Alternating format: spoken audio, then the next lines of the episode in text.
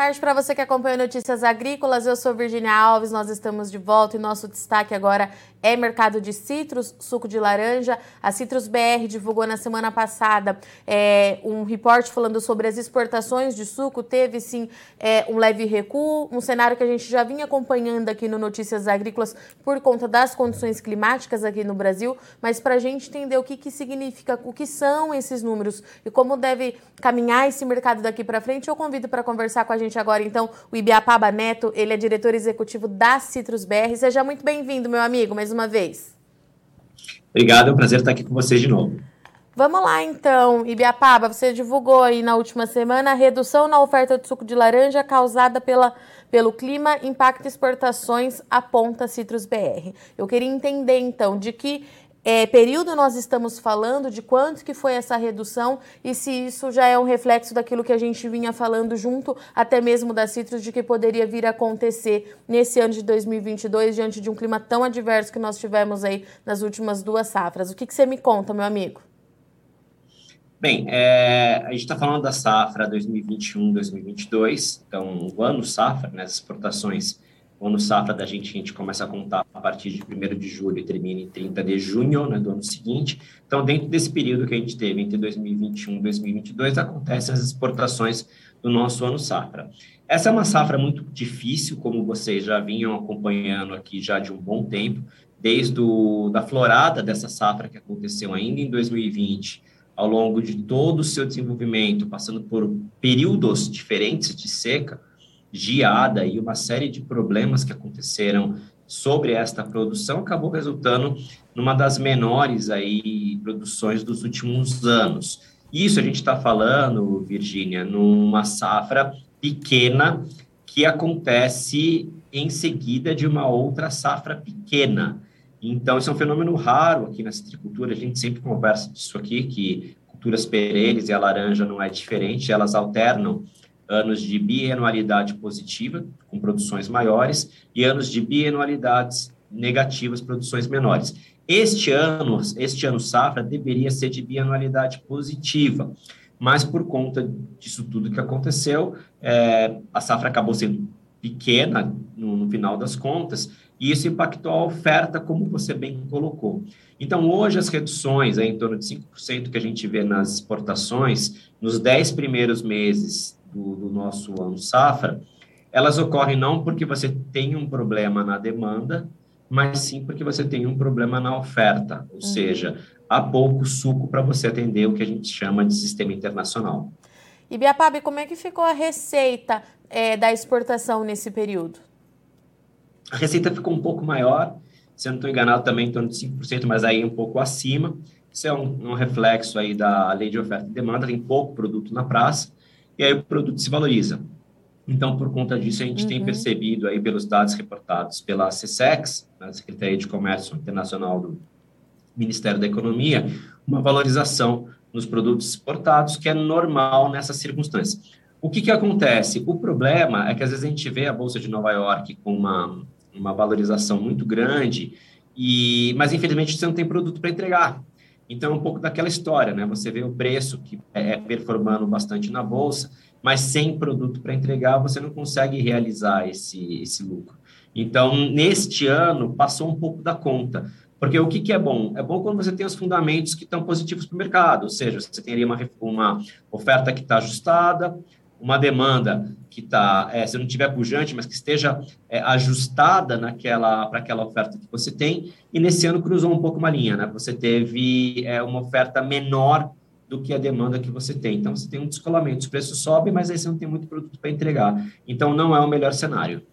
E em relação aos mercados, Ibiapaba, eu estou com um relatório da Citrus aqui, é, me chamou muito a atenção. Nós tivemos queda é, para a Europa, uma redução de 5,36%, para os Estados Unidos é, os números ficavam estáveis, mas a China teve um salto aí de pouco mais de 50%. Eu queria entender o que, que aconteceu, se isso chama atenção de fato, merece nossa atenção, é um mercado que está ampliando é, aí as suas compras, como é que a gente traduz isso? Sem sombra de dúvida, essa é a grande novidade dos números de hoje. A China, ela já tem se comportado com mais sede de suco de laranja brasileiro não é de agora, a gente tem percebido isso desde o final do, do ano safra passado, a gente tem percebido é, um aumento na demanda chinesa, e nesta safra é a melhor, é o melhor ano safra em quase 20 anos, se eu não estou enganado. Durante muitos anos, a China ela já foi um mercado maior do que ela é hoje.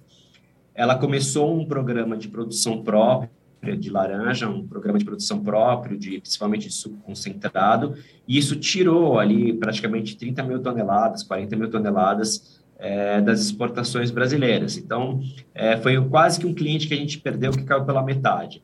Mas, no último ano, a gente tem visto uma aceleração muito grande no mercado chinês, os embarques eles estão consistentes para lá, e a gente espera que isso seja a materialização de uma promessa que já acontece há muito tempo. Eu estou nesse setor aqui há 12 anos praticamente e sempre ouvi que, olha, a China um dia vai, a China um dia vai, e a gente estava naquela esperança. Espero que seja um, um, um, sinal de que a China esteja realmente acordando para o mercado de suco de laranja, o que vai ser muito importante, até porque as exportações brasileiras, Virginia, elas são muito concentradas na Europa e nos Estados Unidos. Então, seria saudável você ter um terceiro mercado que entre para puxar um pouco dessa demanda também. Todo mundo ganha com isso. E falando um pouquinho agora daqui para frente, é, a gente sabe que o Fundei Citrus ainda não divulgou a nova estimativa de safra, mas quais são as expectativas que você tem? Né? Uma safra nova começando, a gente vem. Pode ser que a gente observe uma recuperação nessa produção, ainda é muito cedo. Que, como é que você avalia isso com as informações que você tem recebido por aí, Biapaba? uma recuperação na produção, isso vai acontecer, isso acho que está dado, a não ser que tenha algum, Deus me livre, algum outro desastre climático no meio do caminho, mas o fato é que esta safra 22-23, que vai começar daqui a pouquinho, é, ela começou muito bem, enfim, uma primeira florada consistente, os frutos vêm se desenvolvendo bem, então está tudo certinho com ela. É, a questão é que a gente não sabe o tamanho ainda, isso uhum. decide se ele precisa quantificar qual que é o, o, o tamanho dessa safra, e aí é um pouco daquela história, né, Virginia? Assim, é, esse ano a comparação é muito ruim. Então, assim, qualquer coisa é praticamente vai ser melhor do que essa safra desse ano, que foi muito ruim. Então, as expectativas são positivas de uma recuperação, mas a gente precisa esperar agora, né, dia 26, para o Fundecidos trazer para a gente qual que é o tamanho dessa recuperação, e a partir daí o mercado começa a fazer suas contas, ele começa a se precificar, e aí os negócios começam a evoluir.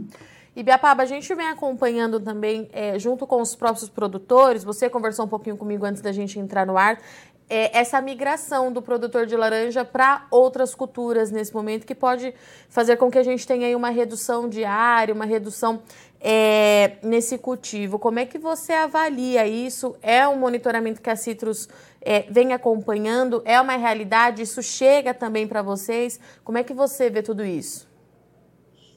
Bem, nos últimos anos, a gente tem visto alguns produtos da, da pauta paulista que eles têm realmente ganhado espaço.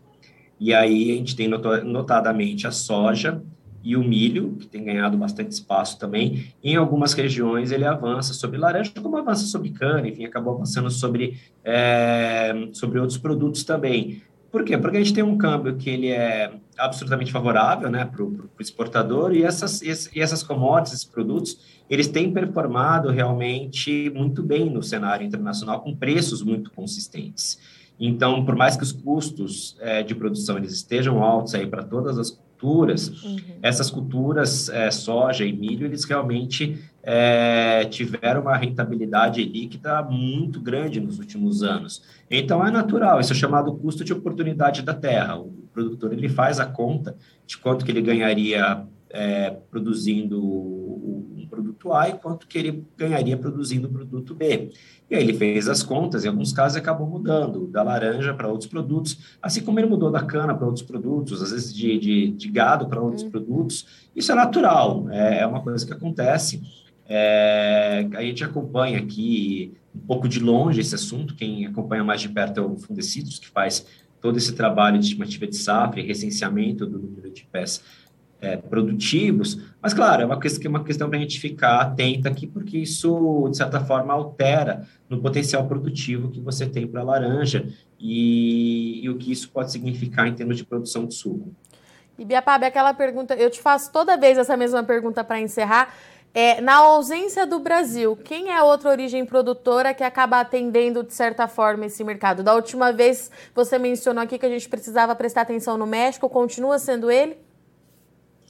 Continuamos de olho nos mexicanos. Eles têm feito um bom trabalho, como eu já coloquei para você aqui. Os mexicanos, é, eles têm produzido um bom suco de laranja, são muito competentes na, são muito competentes na parte de diplomacia comercial como eu já coloquei aqui, eles têm acordos é, bilaterais com os Estados acordo bilateral com os Estados Unidos, no qual eles entram com uma tarifa favorecida é, zero nos Estados Unidos, enquanto o produtor brasileiro paga 415 dólares e 86 centes para acessar aquele mercado. Então, é uma penalidade grande aí para o suco de laranja brasileira, para o FCJ brasileiro.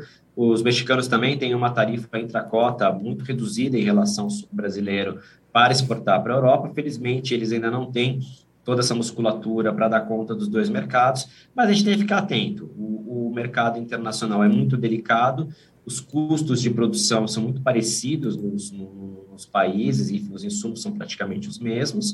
O Brasil tem aí uma, uma vantagem na escala, uma vantagem na capacidade logística, mas é bom a gente ficar de olho, sim, porque os competidores estão aí, assim como as oportunidades também estão aí. Mas vamos seguindo aqui, fazendo a nossa lição de casa, para que o nosso produto continue em primeiro lugar no mercado internacional. Muito bom. Meu querido, obrigada, viu, pela sua disponibilidade, sua participação. Volte mais vezes, afinal de contas, o ano de 2022 está só começando, a safra começa daqui a pouquinho. Seja sempre muito bem-vindo aqui no NA. Boa semana. Eu que agradeço, um abraço para vocês. Portanto, esses foram os destaques do Ibiapaba Neto, diretor executivo da Citrus BR, para o mercado de suco de laranja. Você acompanhou aqui no Notícias Agrícolas que o setor citrícola aqui do país foi um dos mais impactados pelas condições adversas, teve seca prolongada e teve também áreas com geada, e tudo isso resultou em dois anos de produção abaixo da média para a laranja, o que resulta na queda nas exportações do suco. De acordo com os números da Citrus, essa redução é, nos 10 primeiros meses do ano safra, tá, pessoal? Foi de 5,21% em relação ao mesmo período do ano passado. Daqui para frente é esperado uma recuperação é, na safra 22. A Fundecitrus deve divulgar a primeira estimativa ainda nessa semana, mas a gente sabe que o produtor de laranja tem migrado para outras culturas, como por exemplo soja e milho, que parecem mais atrativas nesse momento. Então a gente precisa continuar acompanhando de perto para ver como é que fica esse mercado mercado. E os dados da Citrus trouxe também, é, trouxeram também é, chamando atenção aí para a China, que importou aí 50% a mais nesse período do que em relação é, à safra passada. Então, é um mercado potencial, está se abrindo novamente para novas oportunidades de negócio. Então, significa que a gente tem muita coisa para acompanhar daqui para frente. E é claro que o Notícias Agrícolas segue buscando aqui todas as informações para você continuar sendo o produtor mais bem informado do Brasil. Eu agradeço muito sua audiência e companhia, mas não sai daí que nossa programação continue já já a gente está de volta. É rapidinho. Se inscreva em nossas mídias sociais. No Facebook, Notícias Agrícolas. No Instagram, arroba Notícias Agrícolas. E em nosso Twitter, arroba Norteagri. E para não perder nenhum vídeo, não se esqueça de nos acompanhar no YouTube e na Twitch Notícias Agrícolas Oficial.